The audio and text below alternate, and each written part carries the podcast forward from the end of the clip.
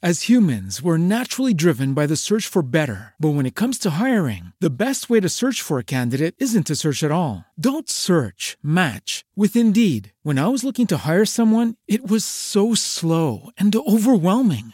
I wish I had used Indeed. If you need to hire, you need Indeed. Indeed is your matching and hiring platform with over 350 million global monthly visitors, according to Indeed data, and a matching engine that helps you find quality candidates fast. Ditch the busy work. Use Indeed for scheduling, screening, and messaging so you can connect with candidates faster. And Indeed doesn't just help you hire faster. 93% of employers agree Indeed delivers the highest quality matches compared to other job sites, according to a recent Indeed survey. And listeners of this show will get a $75 sponsored job credit to get your jobs more visibility at Indeed.com slash podcast. That's Indeed.com slash podcast. Terms and conditions apply. ¿No te encantaría tener 100 dólares extra en tu bolsillo? Haz que un experto bilingüe de TurboTax declare tus impuestos para el 31 de marzo y obtén 100 dólares de vuelta al instante. Porque no importa cuáles hayan sido tus logros del año pasado, TurboTax hace que cuenten. Obtén 100 dólares de vuelta y tus impuestos con 100% de precisión, solo con Intuit TurboTax. Debes declarar para el 31 de marzo. Crédito solo aplicable al costo de la presentación federal con TurboTax Full Service. Oferta sujeta a cambios o cancelación en cualquier momento. Esfera. Buenos días, Madre Esfera.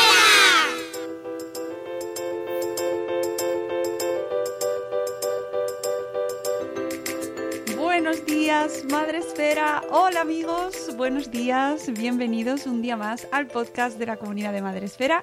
Hoy en emisión en directo, hoy os acompañamos miércoles eh, 20, 20 de enero del 2021 y eh, os traemos un temazo que tenía muchas ganas de abordar, pero claro, siempre tocamos un poco como de refilón porque estamos inmersos en ello. Y el otro día a raíz de un hilo en Twitter dije, este es el momento. Este hilo eh, no vino solo, por supuesto, lo creó María Álvarez, la cual está aquí con nosotros. Buenos días, María, ¿cómo estás? Hola, buenos días. Pues fenomenal hoy, la verdad. Y dije, bueno, pues María se viene con nosotros y ya aprovechamos y hablamos sobre este tema.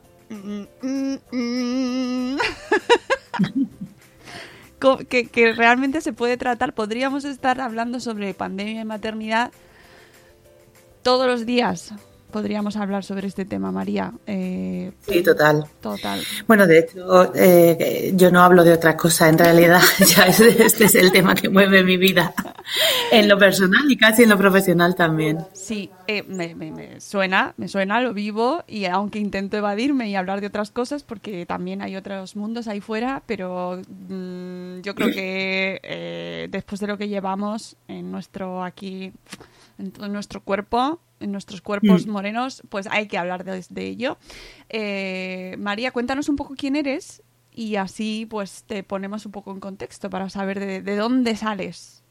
Sí, yo soy empresaria. eh, tengo dos empresas, una que se dedica al marketing y otra que se dedica a la hostelería, una pequeña cadena de restaurantes.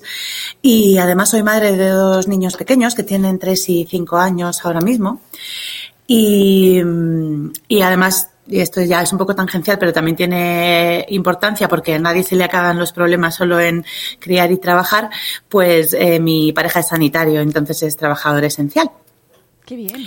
Y la conjunción de estos tres factores pues ha hecho que yo le ponga mucha atención, no solo a mi propia vivencia personal como madre, que es una cosa que, que hemos compartido todas, sino también al ámbito más de, de los derechos económicos o de las cosas que están pasando en el plano económico y en el plano de los derechos en torno a las, a las mujeres y las, y las madres, ¿no? O sea, como una visión poco de empresaria, si queréis, eh, de, esta, de lo que está pasando en esta pandemia con la maternidad.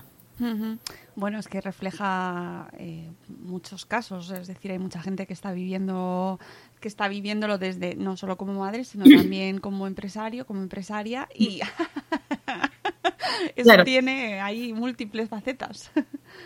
Claro, por ejemplo, mm, pues, o sea, nosotras estamos siempre muy pendientes de lo que es nuestra propia vivencia personal, ¿no? De si eh, nos da la vida o no nos da la vida, si eh, cómo nos estamos organizando, cómo están los niños. Eh, pero sobre ese plano más personal, hay un plano económico, ¿no? Es decir, eh, todas las cosas que están pasando en la pandemia, todas las medidas, muchísimas de las medidas que se están tomando en esta pandemia, están perjudicando particularmente a las mujeres y muy específicamente a las madres. Eh, y de estos temas no se habla casi nunca, porque como madres eh, tendemos, yo creo, a estar siempre en las necesidades de los demás, que es una cosa buenísima, pero pues no hay agrupaciones, ¿no? No hay como eh, colectivos eh, que, hablen de la maternidad desde este punto de vista más económico, más de derechos colectivos, ¿no? De, de qué nos está pasando, por ejemplo, cuando se sabe que las mujeres somos las más perjudicadas en el empleo, que estamos perdiendo empleo a raudales y aunque en España esto ni siquiera se ha investigado, en los países en los que sí que se ha investigado, se sabe que eh, se pierde mucho empleo porque las mujeres tenemos ocupaciones que han sido, que eran más susceptibles de, de, tener un impacto de la pandemia, o sea, porque trabajamos más en el sector servicios, en la hostelería, en los cuidados, pero también por lo que está representando la carga de tener que cuidar y trabajar al mismo tiempo. Y, por ejemplo, en Estados Unidos, que sí que eh, se atiende a estos datos, se sabe que donde se está perdiendo el empleo en mujeres no es en todas las mujeres, sino en las mujeres casadas. Las mujeres solteras eh, recuperan empleo y los hombres han recuperado empleo desde marzo, eh, tanto los solteros como los casados. Es decir, es un dato que nos indica que lo que está pasando, que el gran driver de, todo lo que está ocurriendo eh, con el empleo de las mujeres está en la maternidad, está en esa, en ese conflicto entre los, entre los cuidados y la, y la, y el trabajo, ¿no? Claro, eh, nosotros venimos de, además tú lo ponías en el hilo, mmm, aparte de la pandemia y del, de, haber tenido a nuestros hijos en casa eh, durante todo, toda la primavera hasta el verano, eh, precisamente en Madrid hemos tenido a los niños en casa hasta hoy. Hoy. Sí, hasta hoy. Yo hoy vengo de dejarlos en el cole. Efectivamente, es decir, desde el 11 de marzo los niños han estado en el colegio tres meses. Y dentro de esos tres meses hay muchísimos niños eh, que ni siquiera van todos los días, que todavía están en esta idea de la enseñanza semipresencial. Pero que nadie se ha preguntado todavía y nadie ha analizado, que a mí me parece una cosa verdaderamente marciana, que, que, llevemos ya desde septiembre con este, con este sistema y nadie se haya parado a evaluar si está funcionando o efectivamente qué impacto está teniendo esto sobre las familias. Porque yo que mis hijos son pequeños, pero me recuerdo a mí misma eh, con 14 años y me imagino que si, que si yo no hubiera ido al colegio todos los días de la semana, mis padres me hubieran tenido que poner muchos ojos encima, ¿no? No es que los niños se conduzcan solos a partir de, de determinada edad. Eh, y una vez más, eso tiene un impacto económico sobre las madres, es decir, renunciamos a cosas eh, para, para cuidar, entonces, eh, sabemos que eh, muchísimas madres están dejando de trabajar y sabemos también que muchísimas madres están dejando, por ejemplo, otra cosa que está muy estudiada, de publicar. Las investigadoras y las científicas sabemos, porque se, se recoge el número de publicaciones científicas que se, que se publican, eh, sabemos que las mujeres están publicando mucho menos que los hombres en estos meses. Y la única manera en la que entendemos esto efectivamente es que se están eh, retrayendo del, del, mundo profesional o del mundo científico para eh, estar más pendientes de sus hijos. Entonces, estas mujeres que están detrayendo de su mundo profesional para atender eh, lo que deja de atender la escuela, pues al final eh, se, tendrán un perjuicio económico en los próximos años porque no podrán acceder a las mismas plazas que sus compañeros, porque no tendrán trienios en el caso de las investigadoras, etcétera.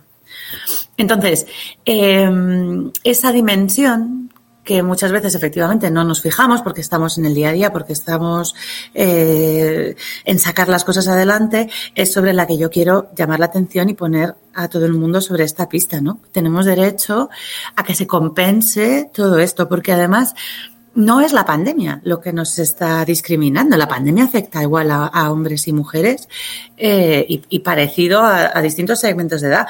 Lo que nos discrimina son las medidas concretas que se han tomado. Y dentro de las medidas concretas que se han tomado, nos discrimina particularmente, entre otras, la facilidad con la que se cierran los colegios en todas las comunidades y en todos los en todas las etapas, ¿no? Es decir, la facilidad con la que los colegios en Madrid, por ejemplo, se cerraron antes bastante, varios días antes que, el resto de los servicios. O sea, antes de, no, primero disparo y luego pregunto. Eh, primero cierro y luego ya veremos. También es lo que ha pasado ahora con, con esto de la, de la, nevada en el centro peninsular. Eh, primero cierro los colegios, todos los colegios, con independencia de la situación en la que estén, y luego ya me doy 15 días o, o 10 días largos para revisar que estén todos bien, y aún así hoy ha habido muchos colegios en Madrid que no han abierto, ¿no? Pero es que si nos acordamos, en septiembre ya se retrasó el inicio del curso porque no estaban preparados después de estar desde marzo en esta situación. Eh, y, en enero ya la fecha de, la, entrada de los colegios ya se había retrasado unos días, porque eh, convenía. Eh, entonces, y ya los niños estuvieron 52 días en casa sin poder pisar la calle, en el confinamiento más duro eh, que, ha, que, ha, pasado ningún ser humano en la Unión Europea, ningún ser humano en la Unión Europea ha tenido un confinamiento más duro que los niños en España, sin que hubiera ninguna evidencia científica que lo respaldara. Es decir, estamos viendo que se toman decisiones sobre la infancia, sobre las familias y sobre las mujeres con una ligereza que si se hicieran sobre cualquier otro sector económico ardía Troya. Entonces, a mí me gusta decir que es que las mujeres somos el amortiguador de la sociedad. Cuando vienen baches, estamos ahí haciendo, eh, ¿no? Como eh, permitiendo que la, que la sociedad asimile estos baches. Y, y, hay dos planos. Un plano sería que esto deje de pasar y estamos en una pelea por la igualdad y por conseguir que los cuidados se compartan, pero hay otra que es que si ya está ocurriendo que somos el amortiguador de la sociedad, eso se debería compensar.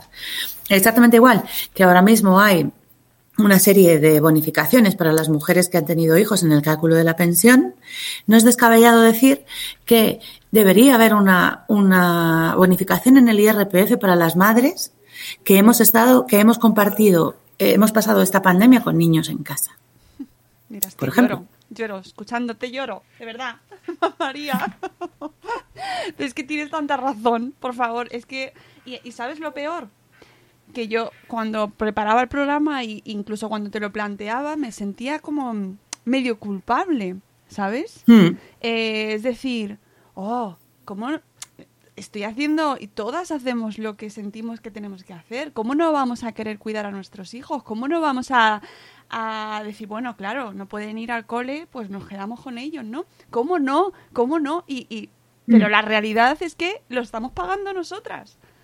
Completamente. Pero y además que son dos planos diferentes. Claro. Eh, yo, este lo que hice me resultó muy curioso que em, como tuvo tanta repercusión, pues hubo muchos comentarios, muchos positivos, pero también muchos, varios centenarios de comentarios negativos, porque pues eh, se, tuvo miles de, likes y de retweets, ¿no? Y, pero curiosamente todos los comentarios negativos eran las mismas tres cosas. Todos, el, el 100% de los comentarios se reducían a tres cosas. Uno que era, los niños son tuyos y es tu problema. Eh, frente a lo cual hay varias cosas que decir. La primera sería que, por favor, todos los que opinéis que los niños son míos y es mi problema, me vais dejando el número de la seguridad social que se lo voy a pasar a Hacienda para lo de las pensiones. Que a vosotros no os interesan, mis niños. Eh, no estáis interesados en los niños de nadie, los niños son de los padres y ya cuando haya que pagar las pensiones, pues nos organizamos entre los que, los que tenemos hijos con nuestros propios hijos, ¿no? ¿A que no? Pues efectivamente, esa sería una respuesta. Pero la otra es que ni siquiera eh, esto afecta por igual a todas las personas que tienen hijos. Es decir, donde se ve claramente que es una discriminación es que, bueno, no sé cuál es el porcentaje de personas que tienen hijos en España, pero me imagino que es muy alto. Vamos a imaginarnos que es que el, el 90% de las personas mayores de 45 años tienen hijos. No son todas las que tienen hijos los que, los que están en esta situación, sino los que coincide que en el año 2020 tenían hijos pequeños. Es decir, ahí es donde vemos clarísimamente que es un hecho fortuito, absolutamente, el que nos pone a las madres que tenemos hijos en este momento en esta situación peculiar y diferente de todas las demás. Y luego la otra, por supuesto, es que, una vez más, desde el punto de vista de los derechos económicos, eh, y, de, la economía, una vez más, eh, tenemos eh, es, evidente que para la sociedad es beneficioso que haya niños. Es decir, y como sociedad nos organizamos de la mejor manera para cuidarlos, ¿verdad? Y por eso existen los colegios, porque son la mejor manera de educar, de transmitir valores, de cuidar a los niños en colectivo. Y además son la más económica. Porque las otras soluciones, las de eh, que, no haya ningún servicio, como está pasando ahora, ¿no? que los niños se queden ocho, ocho meses en casa, eh, lo que hace es expulsar a las mujeres del mercado laboral. Y esto es un drama porque económico, porque se sabe desde hace mucho que el gran impulsor del crecimiento de las sociedades europeas maduras en los últimos 30 años, en los últimos 40 años, ha sido la incorporación de las mujeres al mercado laboral. Es que no nos estamos eh, jugando una cosa pequeña. Eh, y, y si encima el mensaje que le lanzamos a las mujeres es que cuando vienen duras, allá te las veas, vamos a ahondar en esta crisis bestial de la, de la natalidad y esta crisis bestial de las eh, maternidades deseadas y no cumplidas y no, y no alcanzadas, que ya estamos viendo y que solo se va a, profundizar con este tipo de, de, ideas, ¿no? Como de culpabilizar efectivamente a las madres y decirles que es que es tu, tu responsabilidad. Eh, ese era un comentario. Otro, otro, eh, el otro de los, de los comentarios también que me parecía muy curioso era este de, eso solo os pasa a las mujeres que no habéis conseguido que vuestros maridos eh, se involucren. Y volvemos otra vez al plano económico. Mire, si mi marido se involucrase, que en parte se involucra y en parte no, porque efectivamente pues es trabajador esencial y tiene menos flexibilidad, eh, el perjuicio económico sería el mismo.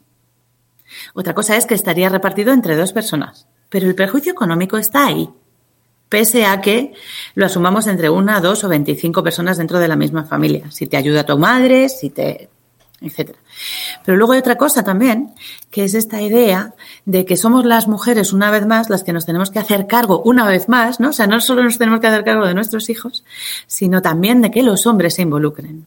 ¿No? de que los padres estén más involucrados en esa crianza. Es decir, ya no solo hay que cuidar a los niños, no solo hay que trabajar, no solo que tal, sino que además, si tu marido no se involucra, las que tengan marido, que esa sería otra, también es parte de tu responsabilidad eh, conseguir que esto se haga. ¿no? Entonces, a mí me sorprendió muchísimo la repetición una detrás de otra del mismo argumento tantas veces. Eh, y, y, una vez más, porque, porque hablamos siempre, no como que todos los comentarios, nadie, yo siempre hablaba en términos económicos, en términos de sistema, de derechos, de lo que estaba pasando en el gran angular, ¿no? En los datos.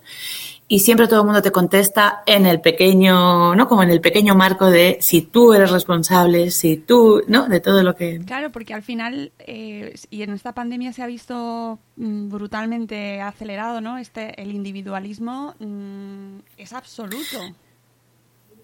Es que te dejan muy poca opción, porque es que si no te puedes juntar con nadie para cooperar de ninguna manera. Claro, es que esto es un problema social. Y, esto, y es cuando ahí en esas respuestas es cuando ves que la gente no, no lo entiende. No queréis entender que, que, nos afecta a todos y que, y que esto es un problema de todos. No, no, es tus hijos no haberlos tenido. Que esa es la respuesta como de, venga, me levanto y te aplaudo.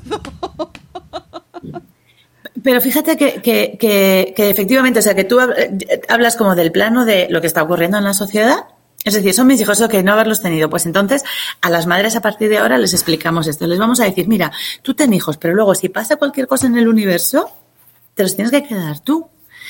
Y si de pronto un año no puedes trabajar o eres autónoma y tienes que dejar de ingresar porque te tienes que quedar en casa con tus hijos y resulta que tú eres mmm, profesora de inglés, y es imposible compatibilizar las clases con, con, ser, con estar en casa con tus hijos, pues este año no cobras. Y entonces vamos a ver cuántas profesoras ah, de inglés autónomas tienen hijos y el impacto inmenso que tiene eso sobre nuestra economía. O sea, la forma de organizarnos. Y luego también es muy habitual, ¿no? Que las, que las empresas hablen de seguridad jurídica.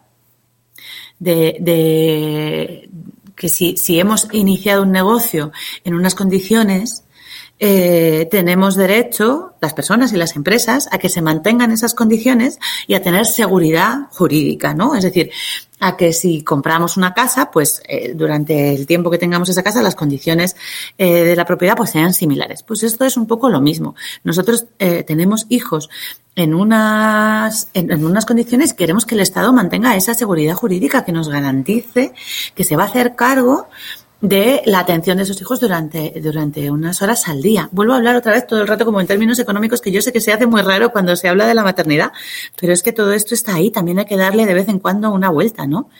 Y también pensar, eh, a mí me gusta mucho este ejercicio, muchas veces cuando decimos cosas, ¿no? Como, eh, es que las mujeres son todas muy, yo qué sé, eh, delicadas.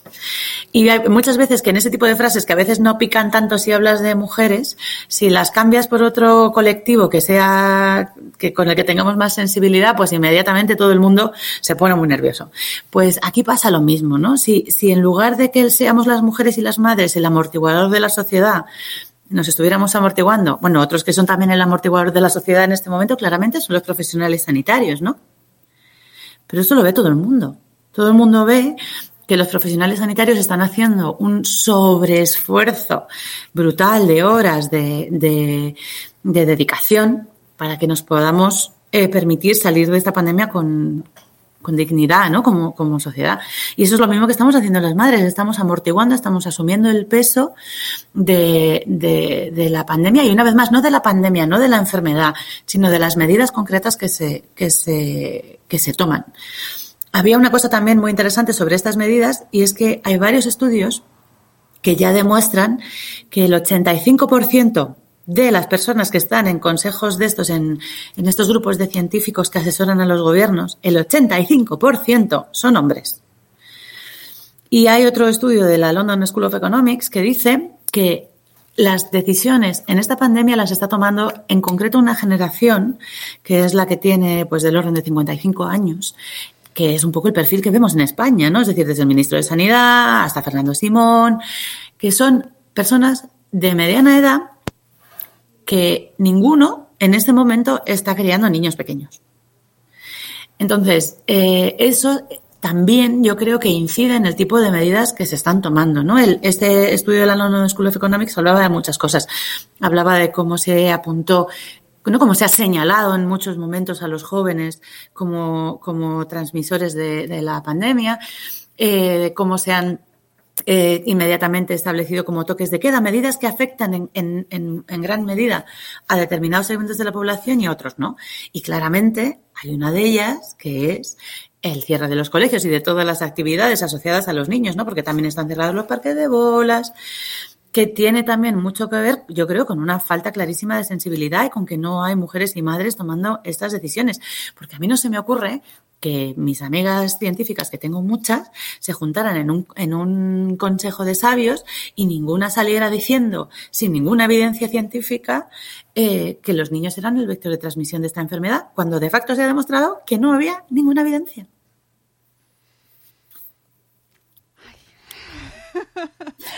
Mira, tenemos a la gente en directo que nos está escuchando y comentando. Eh, saludamos a todo el mundo que está por Spreaker y por YouTube y que pues comparten amargamente eh, lo que nos estás diciendo. En concreto me estaba acordando de aquella declaración cuando hablas del tema de los niños y de las decisiones que están tomando nuestros eh, nuestros políticos en esta pandemia. Aquellas declaraciones tan desafortunadas del ministro de Sanidad cuando decía que que claro, que cómo iba a llevar a algún padre a sus hijos eh, enfermo al colegio, ¿no? Que, que eh, obviamente es que se notaba muchísimo que hablaba desde otra esfera, eh, otro planeta puede ser, quizás estoy en otro planeta. Sí, sí. Y no porque defendamos que se haga, pero eh, amigo, ¿estás viendo en qué realidad estamos? Sobre todo, claro, es, es, efectivamente, es como un señor de cincuenta y tantos que tiene un hijo que lo miré el otro día para verificar, pero o, lo tuve hace mucho o, no, o, o, los primeros años esos en los que se te ponen los niños malos todos los días del año, todos los días tienen un moco, todos los días tienen una tos, eh, no estaba este señor muy presente claramente tomando esas decisiones, o se le ha olvidado. Eh, porque efectivamente mm, es evidente que, que, los padres ahora mismo estamos muchísimo más vigilantes con los síntomas de los niños, pero a ninguna madre se le escapa que los niños tienen síntomas todo el año, todos los días, y todos los días tienes que pensar síntomas compatibles con el coronavirus, ¿no? Y todos los días tienes que pensar, mm, ¿qué, ¿cómo valoro esto? ¿Cómo evalúo?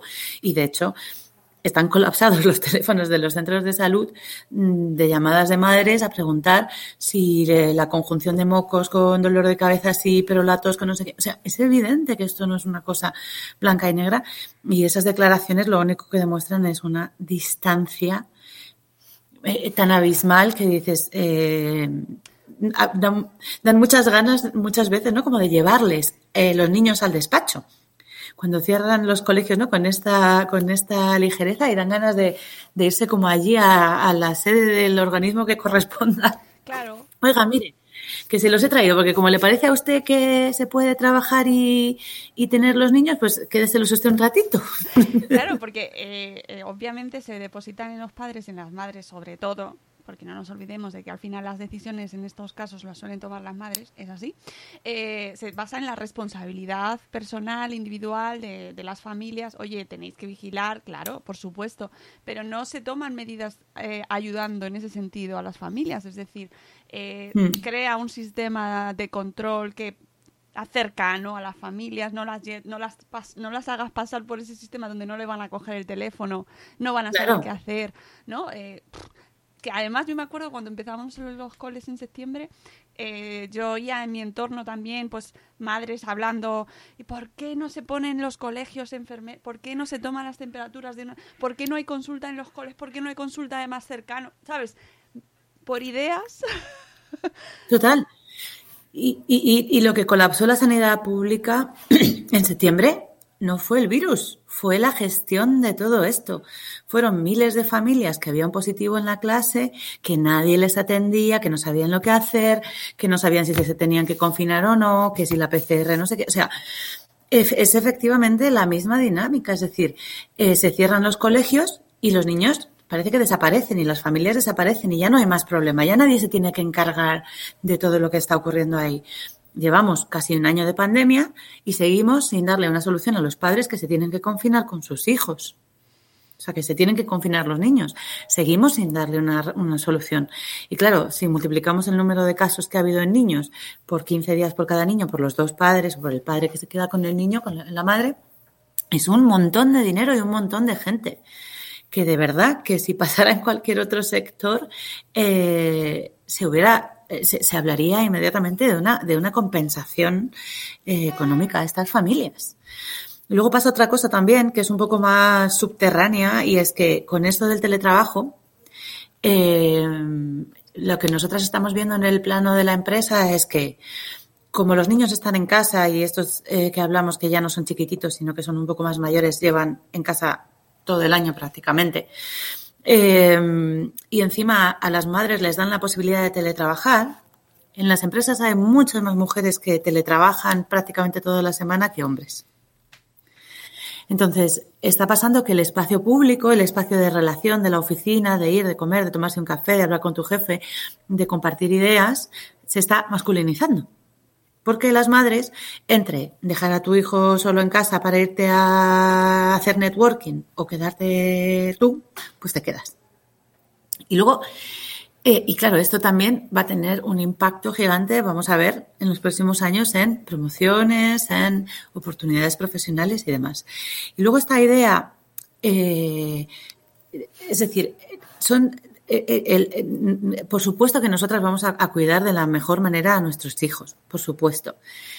Es que son dos planos diferentes. Si yo le, dejo a mis hijos a mi madre para irme al médico, por supuesto que, que, es la persona que mejor los va a cuidar, por supuesto que se le va a ocurrir un plan buenísimo para hacer con ellos, por supuesto que les va a dedicar toda su atención, pero yo sigo necesitando ir al médico. Que ellos tengan la mejor atención y que, y que apostemos porque los colegios sean un sitio maravilloso que de hecho lo hacemos y le ponemos muchísimos recursos también a que los colegios sean un sitio maravilloso, no, no, no quita un ápice de que nosotras tengamos también por el otro lado la necesidad de, de ese tiempo disponible, ¿no? para, para, desarrollarnos en el resto de facetas de nuestra vida. O sea, es que son dos planos completamente separados, porque me estoy acordando ahora también de, de esta idea de lo de que los colegios no son aparca niños. Bueno. es que ese es otro tema también, que ahí cuando salta, madre mía, lo que nos, lo que nos cae. Yo creo que hay que empezar a denunciar inmediatamente que cada vez que, una persona dice aparca niños, lo que está haciendo es acusar a los padres de ser unos descerebrados que no tienen ningún interés por sus hijos. Y esto hay que decirlo, porque parece, ¿no? Como que, que ya te colocan un estigma que dice, pero usted, ¿qué sabrá? ¿No tiene usted ni la más remota idea de quién soy yo? La inmensísima mayoría de los padres se desviven por sus hijos. Es una casi un, hecho cultural, ¿no? O sea, somos criadores. Tenemos hijos porque queremos tenerlos y queremos eh, que tengan las mejores oportunidades de su vida. Pero precisamente para eso también nos tenemos que desarrollar nosotros, no, no, no, no podemos hacerlo eh, en, el, en el vacío. Y, y esa, esa muletilla es profundamente insultante y yo creo que hay que empezar a, a, contestar mucho a toda esa gente que nos dice esto con mucha ligereza también. Uf.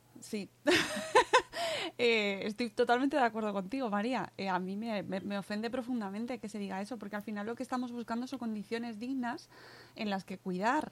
Eh, no estamos pidiendo nada que no sea, eh, al final, lo más básico ¿no? e instintivo, que es cuidar de la mejor manera a nuestros niños.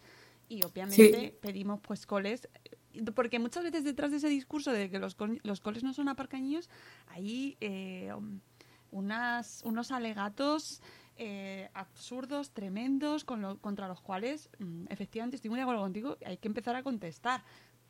Es verdad que a veces Twitter no merece la pena meterte, ¿eh? O sea, pero no. sirva este programa para eso. Mm, pero yo creo que hay que empezar a hacer ese discurso y, y, yo creo también que hay que empezar a hacerle ese discurso también a la comunidad educativa, porque yo esto lo veo mucho en, en un punto en el que los profesores se sienten como enfrentados a los padres. Sí, sí que existe ese momento. Sí. Eh, y yo también, esto no sé muy bien cómo hacerlo porque es un poco delicado, pero, pero yo estoy viendo una cosa. Eh, o sea, yo tengo, algunos de mis mejores amigos son profesores y tengo mucha relación con algunos profesores de estos muy activos, ¿no? Gente que son líderes de su comunidad y que le dedican cada minuto de su vida a la profesión y que y, y, mis hijos han tenido siempre unos profesores increíbles y yo misma tuve unos profesores maravillosos con una dedicación que me han hecho la persona que soy, ¿no? Y, y es, es un estamento verdaderamente, o sea, que, que es casi el que más vidas transforma en este país, ese grupo profesional. Pero a mí me gustaría también que todos esos profesores que son auténticas mm, ídolos ¿no? de, masas y, héroes para mí, eh, vean también que hay un cabreo de la sociedad grande con los profesores y que eso está pasando porque no todos tienen esa misma dedicación y esa misma impulso. Y, y, y, y, yo este, este, este comentario de, que es que los colegios no son aparcaniños me lo encuentro muchas veces eh, por parte de, gente que son profesores y que sienten que el hecho de que yo diga que, que, que los, que, los, que, lo, que los niños tienen que estar cuidados en un colegio eh, es como que yo me los quiero quitar de encima y colocárselos como a él. Si yo no le quiero colocar a mis hijos a nadie, si yo quiero que mis hijos estén en el mejor proyecto posible, solamente una persona que piensa que los niños se aparcan me puede hacer ese comentario. Yeah. Solamente una persona que piensa que los niños se aparcan se puede, puede hacer ese comentario. Y yo, desde luego, no creo que los niños se aparquen. Y yo creo que estaría muy bien empezar a, a hacer esa, esa, un poco esa, esa, esa, ese debate, abrirlo sobre que hay e, esos inmensos profesionales de la educación que se están dejando las cejas en esta pandemia, están eh, también como que les tira para abajo otro montón de gente que es que nos dice que queremos aparcar a los niños. Mire, no, es que este es el mismo esfuerzo para todos. Estamos haciendo todos el mismo esfuerzo por salir de esta en las mejores condiciones posibles y, como tú decías, por cuidar con los mejores recursos posibles, ¿no? Y con, en las mejores condiciones posibles. Y no puede ser que haya una parte y un sector que nos lo intente eh, como enfrentarse con las madres. No sé muy bien cómo explicarlo, pero Sí, sí, no lo, es. lo- lo- lo conozco muy bien ese, ese momento y a mí la, me da pena porque yo creo que al final lo que está muy menospreciado y muy minusvalorado es el tema del cuidado. Es decir, eh, ¿qué quiere decir? ¿Qué quieres decir que no cuidas a los niños que van al colegio? Claro. ¿A qué nos estamos refiriendo con que no queremos cuidar? ¿Sabes? Porque yo creo que ahí, si ahondásemos en ese punto y que le afecta a toda la sociedad, ¿eh? Eh, ahí radica un gran problema y que está muy relacionado con el tema de los permisos, con... ¿No? De- que, ¿Por qué no se quiere cuidar y se ve como que te tienen que obligar para que aceptes cuidar a tu hijo, ¿no? Adecuadamente, o que te tengan que pagar para hacerlo. Yo creo que ese concepto ahí del cuidado debe- debe- deberíamos Sí. rescatarlo y Claro. valorarlo como, como, se, como debe ser, porque al final nos, nos tendríamos que cuidar todos. Mm. Sí, total. Pero que ahí hay como ese, o sea, yo creo que necesitamos tener esa, esa conversación también con, con, los, con los profesores, la que tú dices efectivamente, si es que esto no va de, de quién aparca a los niños, es que no tiene nada que ver. Nada que ver. Los que estén pensando que los niños se aparcan, por favor, vamos a quitárnoslos de encima. Vamos a tener una conversación con quienes piensan que estamos cuidando a una nueva generación entre todos. Eso es, es que es, es exactamente eso. Y los que están en si tú, si yo, si mi día, si el tuyo, si no sé qué, si es que tú, porque la jornada continua, o sea, no. Esta no- esa, esa gente no puede formar parte de la conversación porque no están en el mismo, efectivamente, objetivo eh, que compartimos los demás. Para mí. Sí, eh, Y desde luego de los permisos, yo sabes que también tengo una opinión. Dámela, dámela, dámela, María. Porque nos hemos Mira. encontrado también este año, que no lo hemos tratado aquí en el podcast o no lo hemos tratado con intensidad, pero está en todas las partes, está en las redes. Hemos empezado el 2021 con la ampliación de la baja paternal, lo cual es una buena noticia para los padres, pero para muchas madres mm, no es la noticia eh, que buscamos como objetivo final. Es decir, nos parece fenomenal, pero yo creo que los seis meses de maternidad, de baja de maternidad, son eh, la base para empezar a avanzar. ¿vale? Ese es la- el contexto y luego hay gente que está en contra también. Mira, yo recuerdo hace un montón de años, bueno, un montón tampoco, pero cuatro o cinco años, me pasaron eh, a firmar un manifiesto de estos de, la, de los permisos iguales e intransferibles y yo eh, pensé que, que- era una buena iniciativa, ¿no? Que, que avanzar en todo lo que tiene que ver con eh, dotar de más recursos a la- al cuidado de la infancia. Ok, y entonces lo firmé. Y de pronto, eh, al año así, empezó a, a coger fuerza esta idea. Eh, y yo dije, ah, pues fíjate, va a haber un... No, como parece que, se está moviendo algo en ese ámbito de, dotar de más recursos todo esto, ¿no? Porque, una vez más, desde el punto de, de vista de la empresa, eh, tenemos un problemón gigante con la maternidad y las empresas, eh, porque es que efectivamente, tener hijos pone a, la- a las mujeres en la situación eh, de tener que decidir permanentemente y tener que elegir permanentemente entre sus hijos y su trabajo, ¿no? Muchísimas veces en una tensión horrible que yo la veo en mí misma y la veo en las, en las madres que trabajan para nosotras eh, y que además es imposible de solucionar con los acuerdos que tenemos ahora mismo, ¿no? Con las jornadas que tenemos ahora mismo.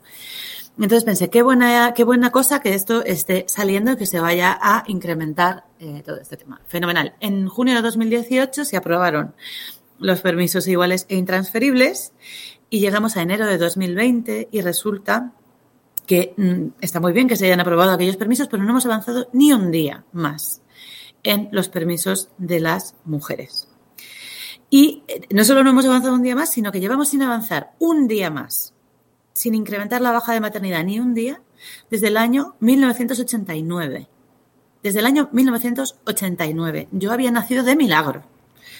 Eh, Qué joven eres, entonces, María. no, nací en el 82, no asustarse. Ah, bueno. Pero bueno. O sea, que, que, era muy chiquitita. Desde el año 1989 no hemos avanzado ni un día en la mejora de los permisos de las madres. Y llegamos a la situación completamente ridícula en la que una persona que gesta durante nueve meses un bebé, que como todas las oyentes lo hemos hecho, sabemos lo que representa, y luego da a luz, muchas veces con unos procesos terribles, no tiene una baja específica para ese proceso biológico, no la tiene, no se cubre, porque su baja es la misma que tiene su pareja, hombre o mujer, que no ha dado a luz. Y nos encontramos con la burrada que conocemos todas las empresarias, que es que las mujeres se ven obligadas a trabajar hasta el último día del embarazo o a cometer un fraude de ley e irse al médico a contarle una historieta para que le den una baja. Que verdaderamente el médico no tendría por qué darle, porque no hay unas condiciones eh, materiales reales para darle la baja, pero que por supuesto que dan todos los médicos, porque a nadie se le escapa que está fuera del sentido común tener a una mujer trabajando hasta el último día del embarazo, hasta que te vas al hospital a parir. O sea, eh, y, y, esto eh, pasa delante de nuestras narices en el año 2020. Tenemos completamente desprotegidas a las mujeres, que son quienes asumen en una proporción inmensa los cuidados, como tú dices, y sin embargo nos dedicamos, dedicamos una cantidad de recursos ingente a eh, un fenómeno que no sabemos si se va a producir o no, porque no hay ninguna evidencia científica que diga que se produce, que es que si igualamos en concreto un permiso, el de, el de la baja de maternidad, se va a producir un fenómeno maravilloso hacia la igualdad. Yo estoy esperando dos datos este año. Vuelvo a decir que a mí me gusta mucho el sistema, lo macro y los datos. Eh, y son dos. Uno, si todos los hombres que tuvieron derecho a baja paternal en 2019 la cogieron efectivamente y cogieron toda la baja, o si por el contrario había unos fondos previstos para esa para, para cubrir esas bajas que se han perdido porque se les han ido a dar a los sujetos que no, que no la han pedido. Y luego me gustaría también saber cuánto, ha incrementado. Sabéis que una de las cosas eh, más, donde se evidencia más que los cuidados los realizan las mujeres es que el noventa y tantos por ciento de las excedencias y de las reducciones de jornada por cuidado de hijos los cogen las mujeres, que estos no son pagados. Me gustaría mucho saber, desde 2018 que se aprobaron el incremento de los permisos paternales, en 2020 que seguro que se han disparado el número de excedencias y de reducciones de jornada por cuidado de hijos, ¿En qué medida se ha incrementado la participación de los hombres en, esos, en esas excedencias y en esas bajas para cuidar? Con esas reducciones de jornada para cuidar. Porque ahí es donde vamos a ver si efectivamente el incremento del, número de semanas de baja de paternidad que se produjo en 2019 tiene un impacto real en, eh, digamos la, en la crianza en igualdad, ¿no? Y si ese incremento de las excedencias, ¿no? Si, si, imagínate que en 2018 eh, las mujeres se cogían el 90% de las bajas de, de las reducciones de jornada por cuidado de niños, y resulta que en 2020 mantenemos ese 90% de mujeres cogiéndose la reducción de jornada por cuidado de niños, pues deberíamos preguntarnos en 2020, inmediatamente, el día que salga ese dato, si estos permisos efectivamente están siendo efectivos en la consecución de esa igualdad en el terreno laboral o si, por el contrario, eh, es, son una forma de poner recursos donde en un sitio donde no hacían, a lo mejor hacían mucha falta, pero desde luego hay otro sitio donde hacen mucha más falta y no se están poniendo. Hmm. Sí, es que esta discusión la hemos tenido desde que hemos empezado el año y seguiremos teniéndola. Yo es que ya he empezado el año muy guerrera con este tema porque me parece que, eh, que, que que es justo, que hay que reivindicarlo, que los seis meses son ineludibles, mínimos, obligatorios. O sea, es que eh, toda madre que ha vuelto a trabajar, que ha tenido que volver a trabajar eh, después de dar a luz, antes de esos seis meses sabe perfectamente lo que supone dejar al bebé. Mm, da igual con quién lo dejes. Es que da igual con quién lo dejes. O sea, que yo estoy encantadísima de que los padres tengan ese derecho, pero es que es el momento en el que la madre tiene que dejar al bebé con los tres meses. Hmm. No se puede. No se puede. Que hay madres que quieren hacerlo, eh, se sienten bien y les encanta la idea y lo necesitan, pueden hacerlo perfectamente. Sí, y, luego hay otra cosa y es que eh, dentro de la, de la crianza y de la maternidad hay muchísimos momentos a lo largo de la vida de los niños en los que necesitan ser cuidados. El único que ya tenía una protección específica, digamos desde el punto de vista de la empresa, eh, las, madres, que, los primeros cuidadores de los niños en las familias, particularmente las madres, durante toda su experiencia tienen esa, tensión entre el trabajo y los niños, ¿no? Se me ha puesto malo, ¿qué hago? ¿Me quedo en casa? ¿Se lo dejo a mi madre? ¿Lo mando al colegio con un paracetamol? Ahí vemos lo de, lo de los colegios.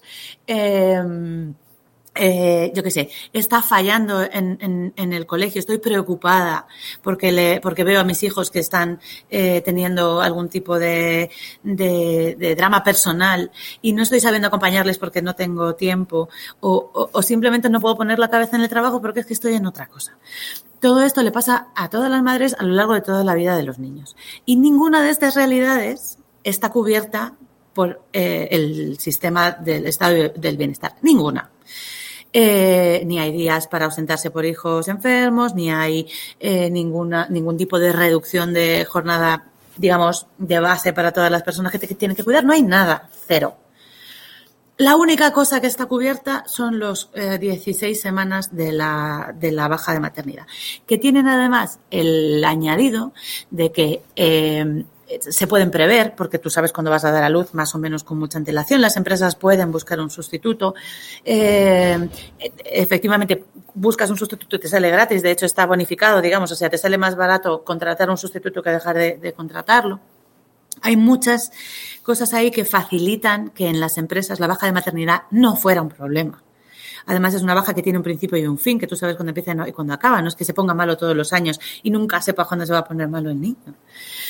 Eh, entonces hemos ido a proteger, o sea, hemos ido a equiparar justo aquella parte de la vida de las madres que menos problemática era dentro de las empresas. Y dejamos una vez más descubierto todo lo demás.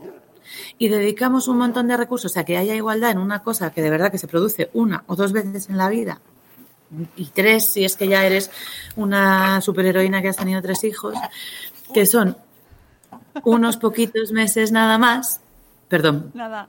Unos poquitos meses nada más. Y, y, yo aquí lo que detecto al final es un profundo desconocimiento de la realidad de la discriminación de género en las empresas y que de verdad que estoy esperando a ver los números. Estoy esperando a ver de que alguien me diga eh, cuánto se ha incrementado, cuántos padres más que en 2018 se han cogido una excedencia en 2020 para cuidar no en números absolutos, sino en porcentaje. ¿Cuánto hemos conseguido subiendo la, baja de, la cobertura de la baja de paternidad? ¿Cuánto hemos conseguido que se involucren los hombres también en la parte no pagada de los cuidados? Porque sospecho que va a ser entre muy poco y nada. Sí, y que luego además el hecho de que el argumento de que se protege a la madre eh, durante ese, ese periodo para que no las echen tanto, porque es que claro, mm, el problema está ahí, pero no vamos a atajar ese problema de esa manera yendo hacia esas medidas, sino eh, igualándolo por el otro lado. Pero es que da igual, tú sigues siendo madre mm, después de, esa baja. Y ahí también siguen perjudicándote, porque al final sigues siendo madre sigues ocupándote tú, sigues yendo tú al médico, sigues yendo a las reuniones del colegio, y cuando hay una, un ERE o una oportunidad, te siguen echando y te lo dicen. De hecho, porque tengo que echar a las madres. Claro, eso es. Eso, pasa. eso es así. O sea, al final, eh, los empleadores que no tienen visión de género, ni perspectiva de género, ni compromiso, que son mm, unos miserables, en mi opinión, eh, lo que piensan es, esta señora que ahora va a ser madre, ya no le va a prestar atención a su trabajo porque se lo está prestando a sus hijos. Pero la baja de maternidad les da lo mismo, si es que les sale gratis. Es lo único de todo, todo el proceso de crianza de los hijos que tiene cobertura eh, eh, del Estado.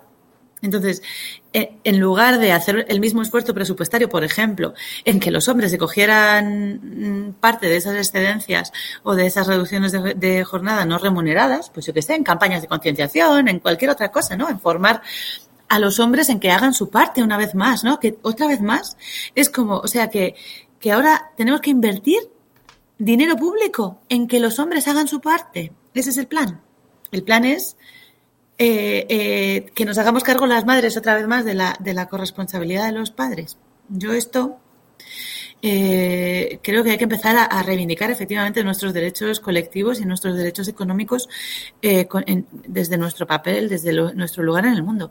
Y ojo que esto no tiene nada no, no, no, es nada, no es en absoluto en contra de los, de los padres, los padres que son aliados, que son aliados de la, de la igualdad y del, y de la, no, y, de, y del feminismo, están en esto también. Están en esto también y yo, la mayoría de los padres que son aliados, eh, lo que les veo es eh, que no se pueden creer efectivamente que su mujer se tenga que volver a trabajar a los tres meses con un dolor inmenso eh, y ellos no puedan, por ejemplo, cederles a una parte de, la, de su baja para que, para que lleguen a, a los seis meses de... Yo qué sé, o sea, como cosas tan bestias como esa. Y, y, y, y, no lo sé, también una cosa como muy paternalista, ¿no? Como, no sé, pero en el fondo el, el mayor problema, yo creo que el, gran tema de todo esto es por qué hemos incrementado, por qué hemos encontrado el presupuesto para hacer esto de pronto en, en un año y medio y todavía no hemos encontrado el presupuesto para mejorar la baja de las madres en 31 años.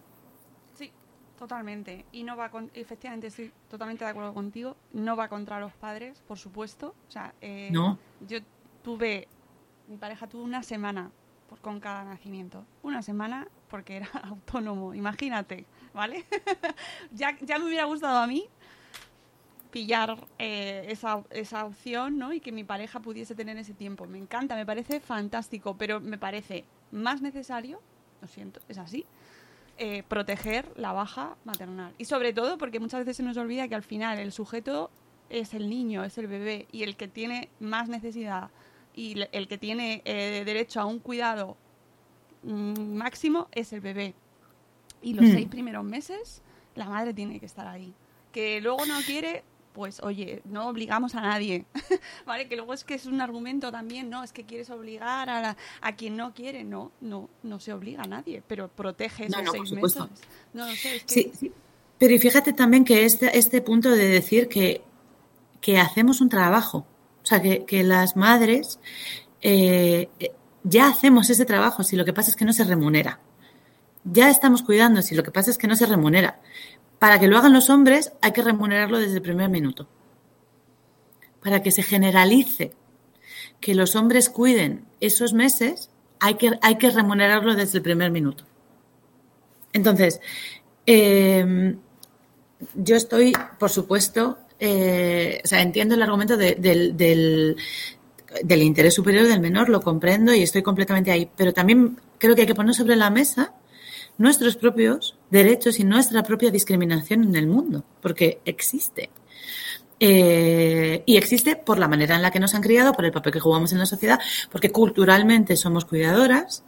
Eh, y entonces, yo lo que quiero es poner sobre la mesa que eso se tiene que, valorar y que, y que compensar en el fondo, ¿no? O sea, que, que, que, hacemos un papel en esta economía importantísimo, que una vez más somos el amortiguador de la sociedad, Oiga, como decían en aquella película, enséñeme la pasta. Madre mía, María, qué gusto escucharte, de verdad. Eh, aquí estamos siempre para compartir contigo reflexiones y reivindicaciones y espero que demos mucho la matraca. Yo encantada de, que cada vez que nos mm, ilustres con algún hilo como el del otro día en Twitter, pues que te vengas a contárnoslo, ¿eh? O sea, de verdad. Eh, ánimo Fenomenal, con, ánimo con este año también, te lo digo. Porque viene calentito, así que ánimo. Pero bueno, que no estamos solas, que somos muchas ahí y muchos también. Total. Eh, Eso es súper importante y además lo está cambiando todo.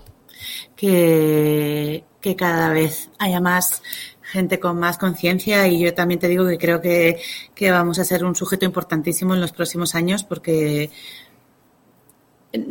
fíjate, las AMPAs han acabado por sustituir casi a las asociaciones de vecinos, ¿no? O sea que, que las familias estamos empezando a ser una parte importantísima en el tejido mm, social ¿no? y en el tejido comunitario, como hemos demostrado, por ejemplo, ahora eh, saliendo a limpiar los colegios. Por ejemplo, haciendo los caminitos, que esta mañana me acordaba yo ahí siguiendo uno y digo, esto lo han abierto las familias. Esto es así. Ánimo con la. que ahora hay que ir a recogerlos, así que ánimo con la vuelta. Es que no sabéis, todos los que nos estáis escuchando y no estáis en zonas nevadas, no sabéis la aventura que está siendo estos días. Eh, salir de casa, esta mañana llegar al cole y ahora volver. Bueno, que tengáis todos mucho cuidadito, mucha suerte, ánimo. Y María, pues nada, que nos seguimos leyendo, nos seguimos, eh, nos seguimos compartiendo y muchas gracias por, por acompañarnos esta mañana, que estamos ahí a tope. Venga, pues muchísimas gracias a ti y a vosotras por invitarnos y nos seguimos hablando. Pues muchas gracias y nosotros amigos nos vamos aquí muy reivindicativas, ya nos gusta, eh, de verdad, esto lo vamos a tener que hacer más a menudo porque parece que vamos a tener que quitarnos el complejo de que nos estamos quejando y vamos a tener que ponernos ahí un poco más guerreras. Así que no os cortéis, quejaos porque hace mucha falta y nos vamos. Mañana volveremos seguramente con otro podcast en diferido, pero eh, seguiremos por aquí por las redes. Gracias a todos, cuidaos mucho hasta luego, Mariano. Adiós, María. Hasta Adiós. luego, gracias, chao.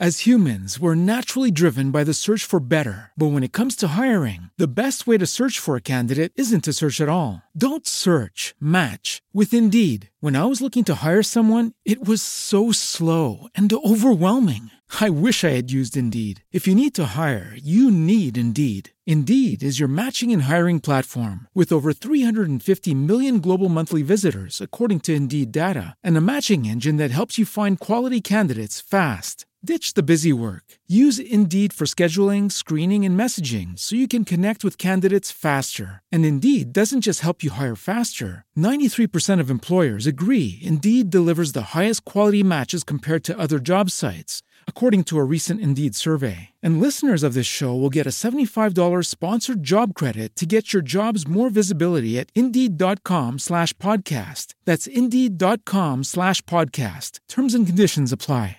Hello, it is Ryan, and I was on a flight the other day playing one of my favorite social spin slot games on ChumbaCasino.com. I looked over the person sitting next to me, and you know what they were doing? They were also playing Chumba Casino. Coincidence? I think not. Everybody's loving having fun with it. Chumba Casino is home to hundreds of casino-style games that you can play for free anytime, anywhere, even at 30,000 feet. So sign up now at ChumbaCasino.com to claim your free welcome bonus. That's ChumbaCasino.com and live the Chumba life. No purchase necessary. VGW. Void were prohibited by law. See terms and conditions. 18 plus.